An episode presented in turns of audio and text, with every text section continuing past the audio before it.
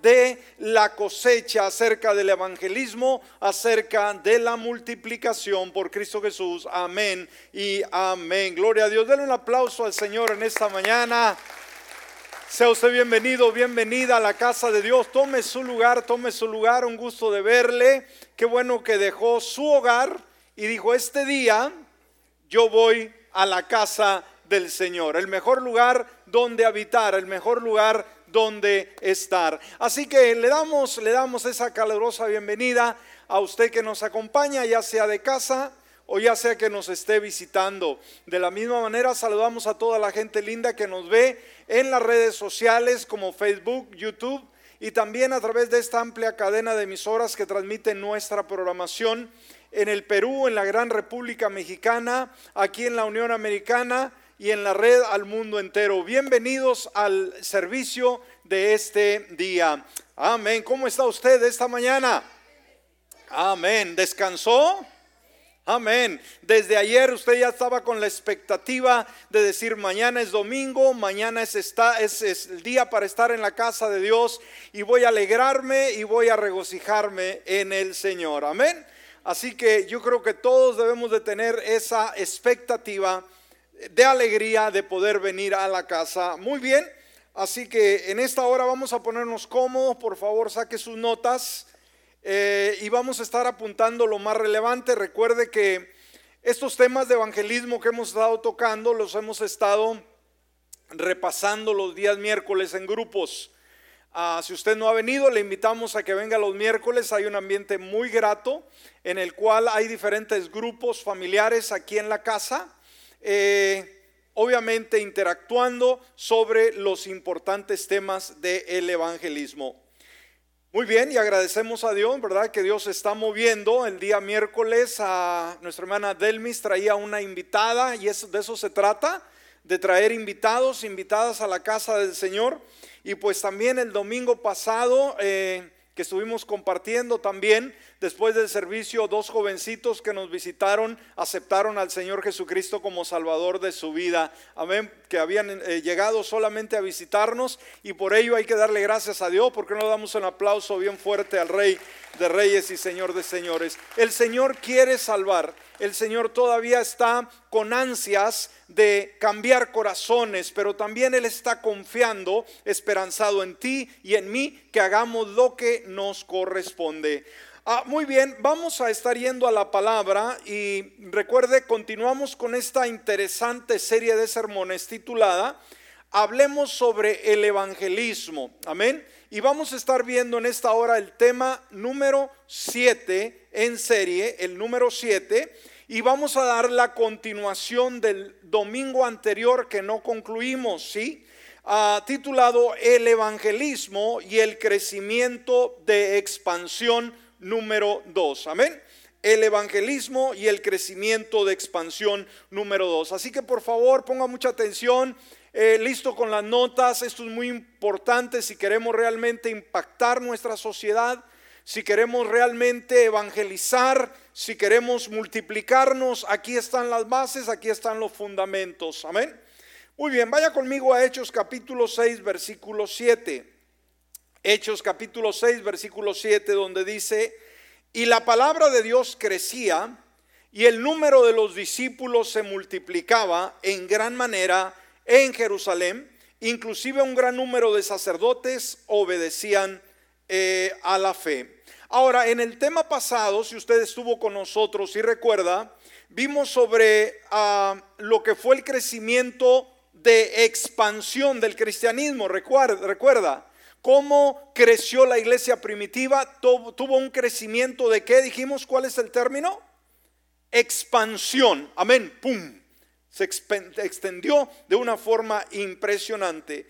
Vimos que el crecimiento de expansión, ahí pudimos ver una eh, eh, dar una expresión, dar un contenido, un significado de lo que significa expansión.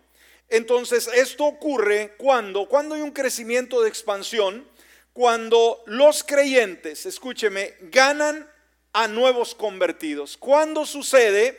¿Cuándo empieza a moverse este crecimiento de expansión? Cuando los creyentes que hacen ganan a nuevos convertidos, no gente de otras iglesias, eso ya lo dejamos muy claro, para Cristo y los traen para ser parte de nuestra propia iglesia local. Amén. Ese, ese es el, el, mover. Y esto produce obviamente un crecimiento numérico en la iglesia local. Y debemos de saber, hermanos, que todos debemos anhelar un crecimiento numérico. Amén. Decir a Dios no le importan los números. Vaya al, libro de los hechos y va a darse cuenta que sí. Y ahí nos dan cifras, 12, 70, 120, 3 mil, 5 mil, 8 mil, sucesivamente, hasta que llegó un momento en que ya no se pudo contar. Mientras podamos contar, vamos a contarlos. ¿Qué le parece? Cuando ya sea mucha la multitud que no podemos contarlos, está bien. Pero mientras eh, podamos contarlos, vamos a hacerlo. Muy bien. Ah, pronto el crecimiento en la iglesia primitiva se volvió tan rápida eh, que se usó una palabra, multiplicación, por primera vez en escritura. Y lo vemos en Hechos capítulo 6, versículo 7, en su primera parte, que es el versículo de apertura, donde dice, y la palabra de Dios crecía, y el número de los discípulos, ¿qué dice que pasaba? Se multiplicaban. Amén. El número de los discípulos se multiplicaba. Entonces, en este tema de evangelismo, amados, el lema o la palabra es multiplicar. Ahora, ¿qué significa multiplicar? Muy bien, lo vimos también en el tema anterior. Multiplicar significa aumentar en número por reproducción. Amén. ¿Qué es multiplicar? Una vez más, significa aumentar en número por reproducción. ¡Pum! Amén. Eso es multiplicar.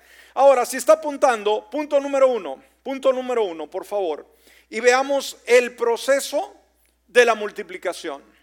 Vamos a ver que la multiplicación es un proceso y vamos a ver cómo se desarrolla. Ahora, la Biblia, Dios nos habla a través de ella y en esta escritura eh, nos permite Dios eh, a los creyentes ver el proceso de la multiplicación y cómo podemos nosotros cumplir con ese llamado.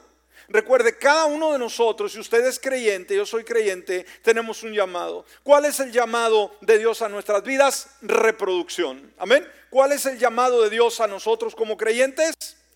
Reproducción. Amén. Muy bien, ahora, si nos damos cuenta, Jesús llegó un momento en que Él cumple una obra antes de que Él muriera. Esto lo vemos en Juan 17, 4. Y Él dice, yo te he glorificado en la tierra, habiendo acabado la obra que me has dado que hiciera. ¿Qué dijo Jesús, hermanos? Estaba listo ya para morir, estaba listo para regresar al Padre, pero ¿será que dejaba algo inconcluso? Inconcluso, no para nada. Yo te he glorificado en la tierra y añade, habiendo qué cosa? Habiendo qué, dice el versículo, acabado la obra que me has dado que hiciera. Entonces él sabía que estaba listo para partir porque sabía que había terminado su trabajo. Ahora, la pregunta, si estuviéramos o, ya supiéramos que estamos listos para morir, nos quedan dos, tres, cuatro, cinco días, no sé, un mes, un año. La pregunta es, ¿estamos listos para morir?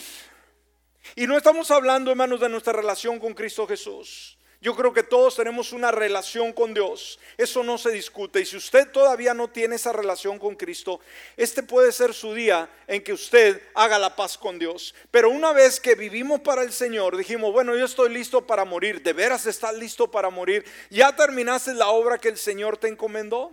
¿Mm? Pues todavía no. Entonces, si todavía no se ha terminado, hermanos, tenemos que analizar y decir, bueno, ¿qué estoy haciendo yo para lograr ese objetivo? Entonces, él había terminado su obra. Eh, habiendo acabado la obra que me has dado que hiciera, entonces la obra que Jesús había terminado, sí, que había completado, ¿sabe cuál era esa obra? La multiplicación. Amén. ¿Qué había hecho Jesús? ¿Cuál había sido su obra terminada? La multiplicación. ¿Sabe qué hizo Jesús, hermanos? Él invirtió tiempo e invirtió su vida en 12 discípulos. Amén. Él invirtió toda su vida eh, en 12 discípulos que ahora estaban en la capacidad de reproducirse. Así que él había cumplido su misión y ahora él le dice a sus seguidores, por ejemplo, ahí en Juan 20, versículo 21 en su segunda parte, Dice, como me ha enviado el Padre, fíjese, sabe, él vino enviado por Dios. Dice, así como me envió el Padre, así también, ¿qué dice? Yo los envío a ustedes, ¿ok? Así como Dios me envió, ahora yo, Él, ahora es que ese grupo de 12 discípulos dice, ahora yo los envío a ustedes. Entonces, ¿a qué los enviaba? Una vez más, hablando sobre el tema que estamos tocando esta mañana, hermanos. ¿Para qué? ¿Más fuerte no los oigo? No, para multiplicar. A ver, recuerda el tema, obviamente, iban a predicar, obviamente, pero no iban solamente a predicar, iban a esperar resultados y el resultado era multiplicación. Ese es el lema que estamos tocando en esta mañana. Ahora, punto número dos, por favor. Punto número dos, veamos, el Señor nos habla de ese proyecto de multiplicación. Pero vamos a ver un gran hombre de Dios como fue el apóstol San Pablo, que fue el evangelista misionero más grande que se ah, había conocido. Él idea o, o manifiesta, mejor dicho, un plan de multiplicación de parte de él. Vamos a ver el plan de multiplicación de Pablo. O sea que él captó la visión de la multiplicación y vamos a ver qué ejemplo nos dice a nosotros. Y pongamos mucha atención, hermanos, a este versículo que vamos a estar viendo, porque aquí vamos a encontrar a descubrir secretos impresionantes de la multiplicación. Amén. De cómo la iglesia logró eh, penetrar al imperio pagano, al mundo conocido, con el Evangelio de Jesucristo en muy poco tiempo. Vamos a ver, veamos el plan de multiplicación mencionado por Pablo a Timoteo. Sí, Timoteo recuerda era un jovencito, un pastor que iniciaba, pero tenía un gran mentor y su mentor era el apóstol San Pablo. Ahí lo vemos en segunda de Timoteo capítulo 2 versículo 2 y por favor, esa cita manténgala usted, apúntela, memorícela, recuérdela. Aquí hay un fundamento especial para la multiplicación. Si no entendemos eh, el principio de multiplicación en las fases que Él nos enseña, vamos a perdernos toda la vida eh, el privilegio de multiplicación. Y si no hemos logrado multiplicarnos, aquí está un factor. ¿Está conmigo? Así que, por favor, mucha atención a esto. Dice segunda de Timoteo capítulo 2, versículo 2. Le dice el apóstol Pablo a Timoteo, lo que oíste de parte mía mediante muchos testigos, esto encarga a hombres fieles que sean idóneos para enseñar también a otros. ¿Ok? Ahí está. ¿Ya lo captamos? Muy bien. Ahora, escúcheme, este versículo es el versículo clave en la Biblia acerca de lo que significa multiplicar discípulos. Amén multiplicar discípulos. Y sabe, en la iglesia ah, primitiva se acostumbraba mucho este término para el creyente, el discípulo. Sabe, hoy no se escucha ese término, muy poco. ¿Cómo eres o quién eres? Bueno, yo soy cristiano, ¿verdad? Se oye, soy cristiano, soy un creyente, qué sé yo. Pero el término discípulo, como que se le ha perdido el sentido sin darnos cuenta que el discipulado, hermanos, es bíblico, lo enseñó el Señor Jesús y es el único medio que va a permitirnos poder multiplicarnos. Amén. Dentro de esta serie, a la continuación de esta serie del evangelismo, en la misma vamos a estar incluyendo la importancia del discipulado, hermanos. Ya hemos dado clases los días miércoles en tiempos anteriores, pero vamos a ampliarla los domingos, que es cuando llega más gente, como esta mañana, para que aprendan la importancia del discipulado.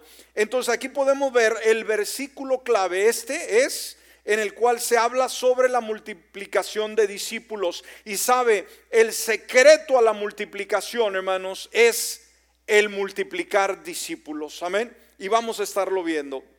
A través de este plan organizado de reproducción, obviamente el Evangelio se extendió a lo largo del mundo. Ellos usaron ese patrón para extenderse. Ahora, ¿de quién cree usted que el apóstol San Pablo aprendió ese principio de multiplicación a través del discipulado? Obviamente del Señor Jesucristo, que ya lo mencionamos. Ahora, Pablo nos dice, escúcheme bien, que la multiplicación no comienza antes de la cuarta generación. Y aquí hubo mucho ojo. Y sabe, el día miércoles los que estuvieron aquí, hermanos, se les dio la antesala ¿sí? De este versículo, de, perdón, de este tema. Ah, como saben, este era un solo tema que tuve que hacerlo en dos porque el tiempo no nos ayudó en el domingo pasado. Y en las notas mi hija les dio también este tema, ¿se acuerdan? Que cuando estaban en grupo decían, pastor, esto no lo dio usted, ¿verdad? no, era la continuación. Entonces ustedes ya lo vieron esto, los que vinieron el miércoles. Pero vamos a ver su contenido. Vamos a entenderlo mejor. Entonces Pablo nos dice una vez más, hermanos, que la multiplicación no comienza hasta qué generación? Cuarta generación. Ahora, no quiere decir que la multiplicación no va a empezar en mi tataranieto. No, no, no, no, no es eso, no es eso. Ahorita vamos a ver. Ahora, eh, cuando vimos el tema anterior, hermanos, cuando hablamos acerca de matemáticas, eh, entendemos que la primera fase vimos lo que es la matemática, perdón, lo que es la suma y lo que es la multiplicación, ¿sí? Y, y vimos que la suma es solamente estar agregando uno, uno más uno, uno más uno. La multiplicación, hermanos, va mucho más allá. Hay una reproducción impresionante. Por eso Dios nos llama a la multiplicación, no a la suma. Ahora, en la primera etapa, escúcheme, de la multiplicación, y aún literalmente dentro de las tablas de la matemática, nos damos cuenta que no hace la diferencia sino hasta, el cuarto número, fracción, ¿sí? De ahí empieza la multiplicación. Entonces, ah, esto empieza a suceder. Por ejemplo, si nosotros sumamos 2 más 2, ¿cuánto es? 4. Amén, ahí está. 2 más 2 son 4, eso es sumar.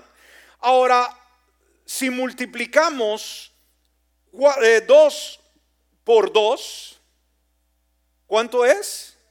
4. Amén.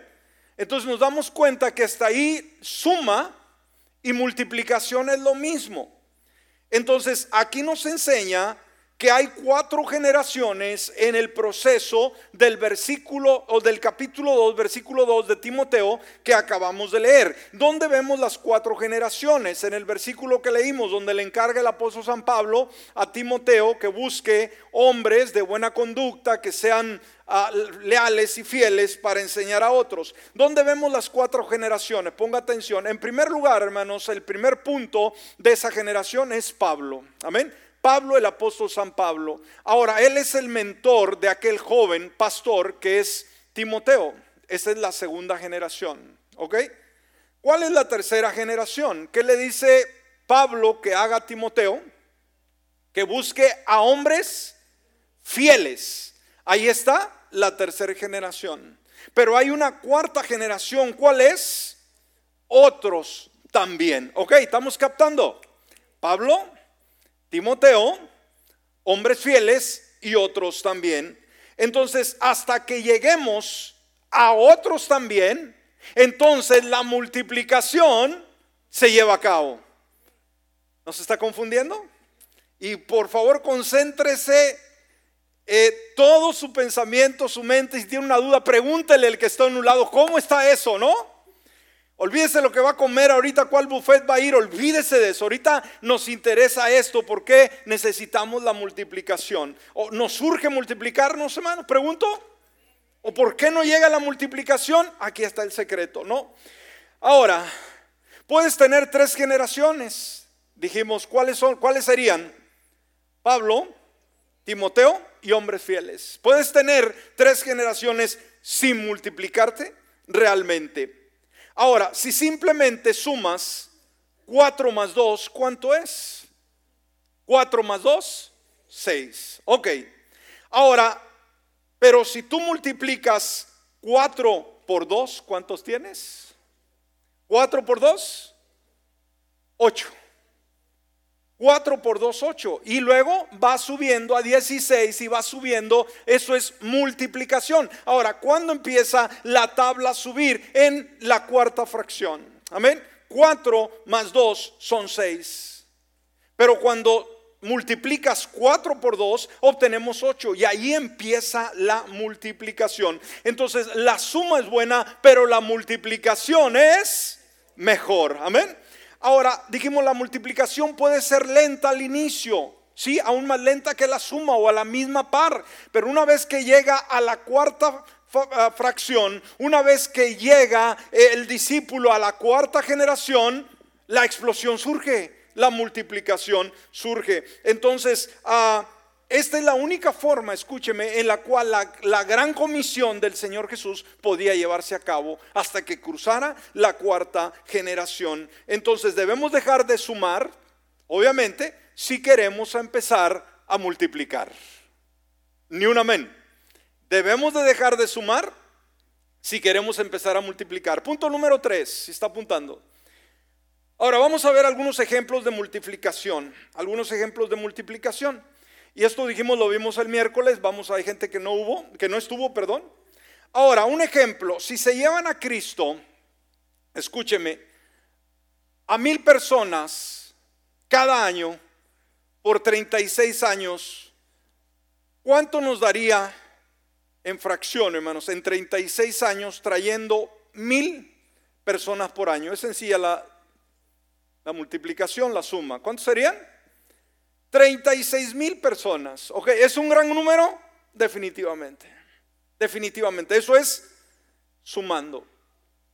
Ahora, veamos la cuarta generación. Sin embargo, ponga mucha atención y veamos el ejemplo cada uno de nosotros, usted, yo, individualmente. Si tú conduces, escúchame bien, a tres personas a Cristo Jesús, ¿cuántas personas?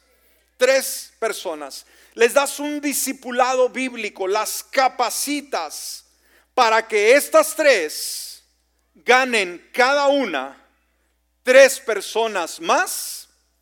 ¿Qué pasa ahora? Y todos los que fueron discipulados después de esa fase llegaron a otras tres personas cada año. ¿Puede ver las cuarta, cuarta generación, hermanos? Tú, disipulas a tres. Uno, dos, esos tres disipulan a otros tres. Y esos tres disipulan a otros tres. Cuarta generación. ¿Sabes cuánto daría el mismo proceso de los 36 años, de los 36 que se acumularon de traer mil por año? a multiplicar de esa manera, ¿sabes cuánta sería la cifra? Y usted la tiene, mil perdón, un millón cuarenta y ocho mil quinientos setenta y seis personas. Ahora, ¿es una diferencia o es lo mismo? Es una gran diferencia. Amén. ¿Dónde estuvo el secreto? ¿Dónde estuvo el secreto de la multiplicación? En en la multiplicación, hermanos, de discípulos. Amén en la cuarta generación. Esto es un crecimiento exponencial, un crecimiento de expansión. Esta es la multiplicación espiritual. Entonces, de este punto en adelante, el libro de los Hechos enfatiza que las iglesias se multiplicaron de una forma tremenda. Por ejemplo, las iglesias de Judea, Galilea, Samaria y muchas más, todas ellas experimentaron el crecimiento de expansión. Eh, nos dice Hechos 9:31. Entonces por toda Judea, Galilea y Samaria la iglesia tenía paz, iba edificándose y vivían en el temor del Señor y, con el consuelo del Espíritu Santo, que dice la última parte del versículo, se multiplicaba. Amén. Con el consuelo del Espíritu Santo se multiplicaba. Entonces esto fue asombroso, fue extraordinario, como la iglesia, hermanos, en poco tiempo, los primeros doce discípulos, hicieron una explosión impresionante. Como el secreto fue la multiplicación a través del discipulado. ¿Ok? Si no hay discipulado, no hay, hermano, multiplicación. ¿Cómo hemos llevado nuestra, nuestro crecimiento de una forma individual? O inclusive se lo hemos dejado a los evangelistas, a los misioneros, a los pastores que ellos hagan la obra. Y no es así.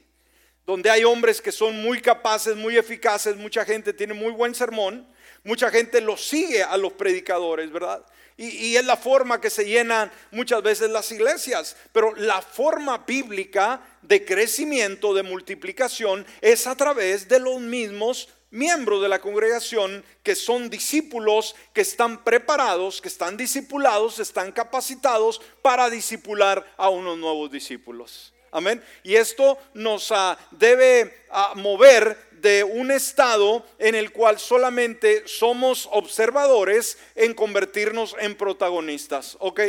No es igual, por ejemplo, cuando usted va a un juego de pelota y está mirando ahí arriba, eh, los fans, hermanos, son, son tremendos y hasta gritan un montón de cosas y, avientan hasta balazos y cuanto no, porque el equipo está ganando o está perdiendo. Y les gritan eh, majaderías al que no metió un gol, al que no batió, qué sé yo. Pero sabe que qué distantes están, ¿verdad? ¿Cómo hacen un juicio de algo que ellos no están siendo eh, eh, personas que están actuando? ¿Sí me explico? Es muy fácil en la grada, ¿no? O ir al, al boxeo, ¿no? Y, ver al canelo, decirle, y tírale un gancho y tírale acá, ¿y por qué no aguantaste si no aguantaste nada? La, la afición se acalora. Y dentro del Evangelio podemos caer en la misma situación, amados, ¿sí? de ver solamente que otras iglesias están trabajando o que alguien está haciendo algo, pero nosotros solamente estamos mirando. Necesitamos ser protagonistas, ¿ok? Decir, quiere enseñar cómo se pelea una buena batalla en el ring, ¿qué hay que hacer? Póngase los guantes y súbase. Quiere enseñar cómo batear un jonrón, bájese de las gradas, agarre el bat y enséñele cómo. Amén. De la misma manera, de la misma manera, hermanos, no solamente decir, otras iglesias están creciendo, otras iglesias están ganando almas. Hermano, no se fije en las otras, póngase a ver usted qué está haciendo individualmente para provocar, ¿sí? La multiplicación. ¿Cuánta gente corre donde las iglesias están creciendo? Es más fácil, hermano, decir, es que ahí está ordenado, pero no nos gusta, una vez más, ser protagonistas pagar el precio, decir yo voy a hacer mi trabajo. No, vámonos con el montón. No, tenemos que ser protagonistas.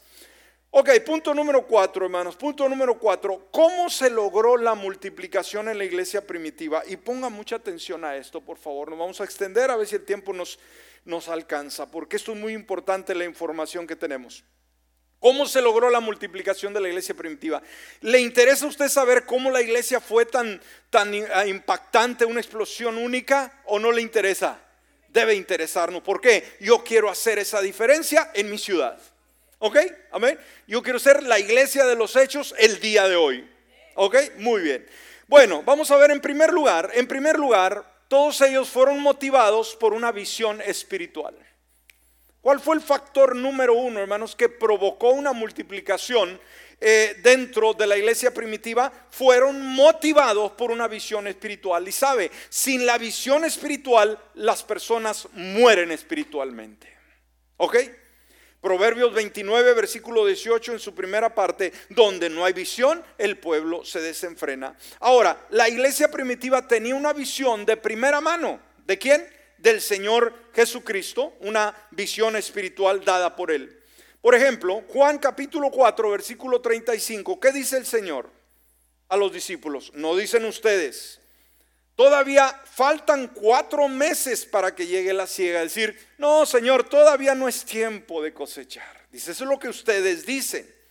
Pero dice, aquí les digo, alcen sus ojos y miren los campos que ya están blancos para la ciega. ¿Cuál sería la excusa, Señor? Todavía no es tiempo de que crezcamos. Todavía la gente no se quiere convertir. Todavía no vamos a esperar un tiempo. Dijo, eso es lo que ustedes dicen. Pero el Señor dice, volteen a ver los campos y van a darse cuenta que ya están maduros para cosecharse. ¿Y qué sucede con una cosecha que está madura, que no se recoge? Se echa a perder. Escúcheme, Jesús fue muy claro sobre eso.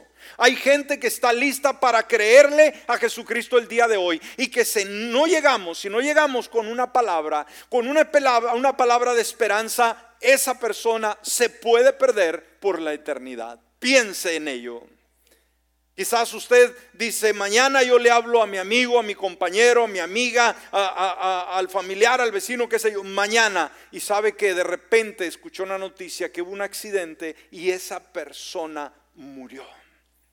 El mañana no llegó. La pregunta es, ¿habrá una responsabilidad, hermanos? ¿Habrá algo que tenemos que rendir delante del Señor por esa persona que Él no la puso en el camino y no le hablamos? Pregunto va a haber consecuencia. Amén, va a haber consecuencia. Entonces, ah, veamos que Jesús tenía una visión mundial. Esa es una, visión global, cosmovisión, del mundo. Sí, él no solamente estaba en ese momento, él miró todo el mundo, su visión era una visión mundial. Jesús tenía una visión clara, una mirada amplia que tendría que ser también la nuestra, ¿ok? La misma visión de Jesús tiene que ser nuestra visión si deseamos que se realice el sueño de Jesús. Entonces, ¿qué fue lo que motivó a la primera iglesia primitiva? Fue motivada por una visión espiritual. La pregunta es, hermanos, ¿será que todavía contamos con esa visión espiritual el día de hoy? Ahí está en la escritura. Volteémonos, dice Jesús. Vean, por favor, ya no estén viendo tanto televisión o Facebook o, noticias falsas o la política, qué sé yo, que, que, absorben nuestro tiempo. Él nos dice, volteen a su alrededor y vean la situación del mundo. Vean cómo está la sociedad en el día de hoy. Muchas veces, hermano, nos adormecemos, ¿verdad? Viendo un sinfín de cosas, distraídos con tanta situación que hay, que nos olvidamos qué es lo que es importante para Dios. Y para Él no hay cosa más importante que un alma sea rescatada. Ok, segundo, usaron el método enseñado por Jesús de ir en lugar de venir. Amén. ¿Qué hicieron? Usaron el método enseñado por Jesús de ir en lugar de venir. Ellos fueron y predicaron el Evangelio, enseñaron la palabra, bautizaron nuevos, creyentes, entrenaron a los nuevos discípulos de acuerdo a la orden dada en Mateo 28, versículos 19 y 20, donde dijo Jesús, por tanto, ¿qué les dijo? Vayan ¿Sí? Ir y hagan discípulos de todas las naciones, bautizándolos en el nombre del Padre y del Hijo y del Espíritu Santo y enseñándoles que guarden todas las cosas que les he mandado. Y aquí estoy con ustedes todos los días hasta el fin del mundo. Entonces, ¿cuál es la orden del Nuevo Testamento, hermanos? Ir. En el Antiguo Testamento, ¿cuándo era la orden? Venir todas las naciones a Israel. En el Nuevo Testamento es ir y Él espera que lo hagamos. Punto número tres, hermanos, o la tercera razón, eh, para poder terminar. Cada creyente reproduciéndose en otros. ¿Cómo lograron conquistar a ese mundo? Cada creyente reproduciéndose en otros. Cada miembro de la iglesia primitiva se multiplicó para reproducir nuevos discípulos. Mire lo que dice Hechos 8:4. Así que los creyentes que se esparcieron predicaban las buenas noticias acerca de Jesús a donde quiera que iban. No se iban alcanzando nuevos discípulos. Entonces, la, iglesia necesita enviar, y fíjese, escúcheme bien, yo creo que la iglesia necesita enviar misioneros al mundo. Obviamente a las naciones del mundo. Hay muchas iglesias que han mandado misioneros a la China, al Japón, a Corea, a Francia, diferentes lugares. Pero sabe que la iglesia local, hermanos, amén. Eh, y esto es para cada uno de nosotros misioneros en nuestra área. La iglesia necesita enviar a hombres y mujeres a la arena de la vida cotidiana. ¿Escuchó? Usted no tiene que vivir frustrado y decir es que yo quería ir a la China. No, ahí está la China vecina que tiene. Amén. Ahí tiene la persona, los barrios, las comunidades. Esto sí se nos eh, pide que vayamos a la arena de la vida cotidiana. No tenemos que ir a los campos misioneros. Este es nuestro campo misionero. Ahora recuerde que un soldado no gana una guerra permaneciendo en el cuartel, ¿verdad que sí? Un segador no permanece en el granero y un pescador no se sienta en la ribera, él entra a las aguas profundas. Cuarto, Cuarto, muy importante, se enfocaron en las redes sociales. Usted podrá decir, pastor, no había redes sociales en aquel tiempo. Bueno, sabe, aquellas eran verdaderamente las redes sociales. ¿De dónde viene el nombre redes sociales, hermanos? De esa amistad que hay entre familias, entre amigos, compañeros. De ahí se usa ese término. Pero el original son familias, son amigos. Amén. Entonces el Evangelio se extendió rápidamente a lo largo de redes sociales existentes entre familia y amigos. Por ejemplo, el Señor Jesús llamó a Andrés, hermanos. Él lo llamó, sígueme. Y Andrés inmediatamente empezó a evangelizar en la escritura eh, a su familia y él trajo a su hermano Pedro al Señor. Saqueo, ¿qué es lo que hizo cuando él se convierte? Trae su familia. Cornelio trae su familia. Ananías, hermanos, un hombre insignificante, escúcheme. Ananías casi no se oye en la Biblia. Eh, casi no se dice mucho, se dice muy poco de Ananías, pero sabe que él trajo al apóstol San Pablo, ¿sí? Y Pablo disipula a Timoteo y Timoteo a otros eh, hombres fieles, como lo veíamos en su capítulo, eh, para alcanzar otros. Eh, esto es interesante. Ahora, ah, veamos la importancia de las redes sociales. Por ejemplo, un estudio que se hizo sobre cuatro mil nuevos convertidos en diferentes iglesias arrojó lo siguiente, ¿sí? Y vamos a poner mucho cuidado de cómo cuatro mil nuevos creyentes pudieron conectarse con la iglesia local. Y aquí están los resultados. Fíjese el porcentaje de 6 al 8% simplemente caminaron solos a la iglesia. Y ese es un, grupo, hermanos, que se va a ver donde quiera. Decir, ¿quién te invitó? No, yo iba pasando y vi el, vi el rótulo, vi los carros, dije, esta es una iglesia, me meto. Entonces, mucha gente ha venido al Señor de esa manera. Nadie los invitó, iban pasando. Este es del 6 al 8%. Ahora, del 2 al 3% vinieron a través de un programa de la iglesia, algo que se hizo, un evento, un aniversario, una evangelismo, eh, eh, perdón, una campaña sucesivamente. Fíjese, son muy bajas estas cifras. Del 8 al 12% vinieron a través de la invitación del pastor. Del 3 al 4% vinieron debido a una necesidad especial en su vida. Mucha gente que a lo mejor estaba enferma, tenía un problema muy serio, un divorcio, qué sé yo, acudieron a la iglesia, ese es de 3 al 4%. 1 al 2% vinieron como resultado de una visita de los miembros de la iglesia. Un miembro de la iglesia visitó un hogar, simplemente llegó, tocó la puerta, hoy vengo a invitarlo a que vaya a la iglesia. Esos fueron eh, del 1 al 2%, pero escúchenme hermanos, la cifra más alta de las redes sociales, del 70 al 80%, fueron invitados por los amigos y los parientes. ¿Ok? ¿Cuál es la red social más fuerte que ha multiplicado las iglesias, hermanos, en el evangelismo personal? ¿Cuál es la red más fuerte? Aquella que incluye amigos y familiares. Amén. ¿Estamos aquí? Esto es importante. Vamos ya rápidamente. Siguiente, hermanos. Otra razón, se enfocaron en las áreas receptivas. ¿Qué, hizo la iglesia primitiva, hermanos? Se enfocaron en las áreas receptivas. Jesús enseñó que algunas áreas serían más receptivas que otras. Por ejemplo, cuando él envía a sus discípulos, ahí en Mateo 10, del 5 al 6, dice que envió eh, a estos dos se los envió Jesús dándoles instrucciones. ¿Y qué les dijo? No vayan por los caminos de los gentiles ni entren en las ciudades de samaritanos, pero vayan más bien a las ovejas perdidas a la casa de Israel. El primer, la primera encomienda era ir a los de Israel en primer lugar. Amén. Les dijo, respétenlo. En el versículo 14 dice, en caso de que no lo reciban ni escuchen sus palabras, salgan de aquella ciudad, de aquella casa o ciudad y sacudan el polvo de sus pies.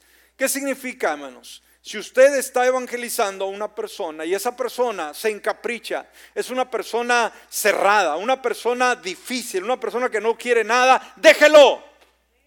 No, está, no esté gastando su parque con ese incrédulo, amén, con ese borrachote, lo que usted quiera decir. Decir, no quieres la gracia de Dios, déjalo, vete con otro. El otro, la otra, va a ser receptiva. Por eso dijo Jesús, donde llegan a un lugar y no lo reciban, salgan de esa casa inmediatamente y sacudan el polvo de sus pies, decir, no tengo que ver nada con esta persona. ¿Qué quiere decir? Que hubo gente que rechazó. Pero llegaron a otra casa donde dijeron, bienvenidos, ¿qué nos traen? El mensaje de salvación, háblenos de Jesucristo y la familia entera se convirtió.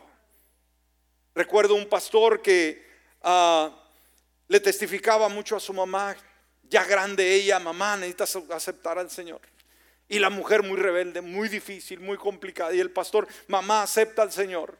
Y, vamos al culto, y vamos a la reunión, y vamos y vamos. Y, y, ella se enojaba y dice que Dios le dijo, ¿sabes qué? Ya no le digas absolutamente nada. No le digas nada, ya, ya, déjala en paz. Y de esa manera llegó ella a la iglesia, se convirtió a Cristo. Y cuando ella falleció, pues ya iba convertida. ¿Le ha pasado que hay gente testaruda, gente cabezona, gente difícil, que ya le dijo una vez y otra vez y otra vez y no quieren para nada decir, vámonos a un lado, pero que no va a decir, Señor, me voy a desconvertir porque este hijo del diablo no se convierte. No, no, no pierda mucho su paciencia con una persona. Hay gente necia, hermanos, la Biblia lo enseña, que por su propio capricho, nunca, por su propia voluntad, por el rechazo, jamás van a ir al cielo. ¿Ok? Usted déjelo de esa manera. Pero si alguien le cierra la puerta, usted no se desanime decir, esta persona me dio con la puerta en mis narices. Bueno, vaya a la otra. Ahí le van a dar un desayuno centroamericano bien rico. Amén. O cubano. Hasta café cubano va a haber en esa otra casa. ¿Sí? No desista de seguir hablándole si alguien lo rechaza. La iglesia trabajó en los campos de cosecha espiritual que eran receptivos. No quieres el, manjar de Dios, no quieres la palabra de Dios, alguien lo va a recibir con ansias. Amén. Gloria a Dios. Póngase de pie. La membresía de la iglesia de Jerusalén aumentó a decenas de miles en un corto tiempo debido a la pasión y el espíritu de martirio de sus miembros. Esta es la obra del Señor eh, agradecido ahora testificada a través del conocimiento de la iglesia. Una iglesia que empezó quizás con un crecimiento de suma y una multiplicación muy baja, pero que rindió su fruto y conquistó al mundo entero. Hoy es nuestro tiempo. Hoy usted y yo estamos en el juego. Pablo, Timoteo, Pedro, Ananías ya no están. Pero el mundo necesitado, ahí está. Pero los discípulos de Jesús también están. ¿Dónde puedo hallar un discípulo de Jesús en esta mañana? Pregunto, ¿dónde puedo hallar un discípulo de Jesús en esta mañana? Ti, en ti, en ti, en ti. Vamos a multiplicarnos y recordemos cuándo inicia, en qué generación empieza realmente la multiplicación. La cuarta generación.